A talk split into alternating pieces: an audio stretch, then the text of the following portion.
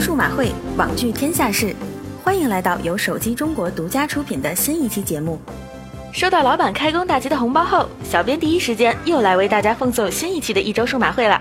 虽然在过去的一周，全国人民都在欢度春节，但小编还是为大家收集了近期值得一提的行业新闻。首先是两大行业机构 Strategy Analytics 和 IDC 都发布了2016年智能手机出货量报告。报告都显示，去年四季度苹果出货量达到了七千八百三十万台，一举超过了三星的七千七百五十万台，跃居行业第一。苹果能够取得如此佳绩，是因为 iPhone 七和七 Plus 销售强劲，带动 iPhone 出货量同比增长百分之四点七。同时，也有三星 Note 七燃损事故神助攻的因素，致使三星出货量同比下滑百分之五点二。然而，让苹果有点尴尬的是，苹果去年 Q 四大中华地区销售收入仅为一百六十二点三亿美元，同比下滑了百分之十二。看来，在竞争最为激烈的中国市场，创新乏力的苹果还是略显颓势。所幸的是，苹果今年将迎来 iPhone 十周年大庆，受惠于 iPhone 八大换代，二零一七年的 iPhone 销量还有望攀登历史新高。而在苹果发布 Q4 财报之后，日本厂商索尼也发布了财报。尽管索尼手机业务近几年一直不景气，销量也是不断下滑。去年四季度甚至仅售出了五百一十万台 Xperia 智能机，比一年之前下滑三分之一，创近三年来同比新低。以致坊间常有人询问：今天索尼倒闭了没？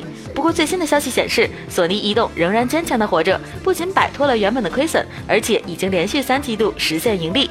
去年 Q 四盈利二百一十二亿日元，之前两个季度分别盈利四亿日元和三十七亿日元。看来索尼采用更精简的产品线销售策略已经奏效，这时代盈利才是硬道理。下面我们再来说说春节期间的大数据。据微信发布了二零一七微信春节数据报告显示，除夕至初五的这六天里，微信总共收发红包四百六十亿亿个，相较于去年增长了百分之四十三点四。其中广东人与湖南人感情最深，广东向湖南发了最多红包，而北京向河北发送的红包数量仅位列第五。数据显示，八零后与九零后仍然是红包的主要使用者。春节期间，八零后之间互发红包最多，九零后之间互发排在第二。八零后为九零后发红包排列第三，七零后之间互发排第四。另外，春节期间不少朋友还选用微信表情传递祝福，微信用户共发出一百六十亿次表情。九零后为微信表情的主要使用者，占比高达百分之三十七。其中，今年大吉表情最火爆、最受欢迎。今年春节，滴滴顺风车跨城出行也大为流行，成为缓解春运压力的一大力量。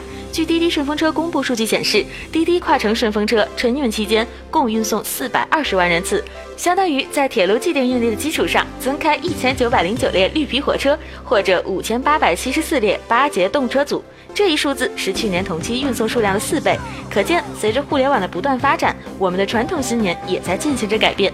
本期的节目就是这样啦，我们下期再见。Yeah.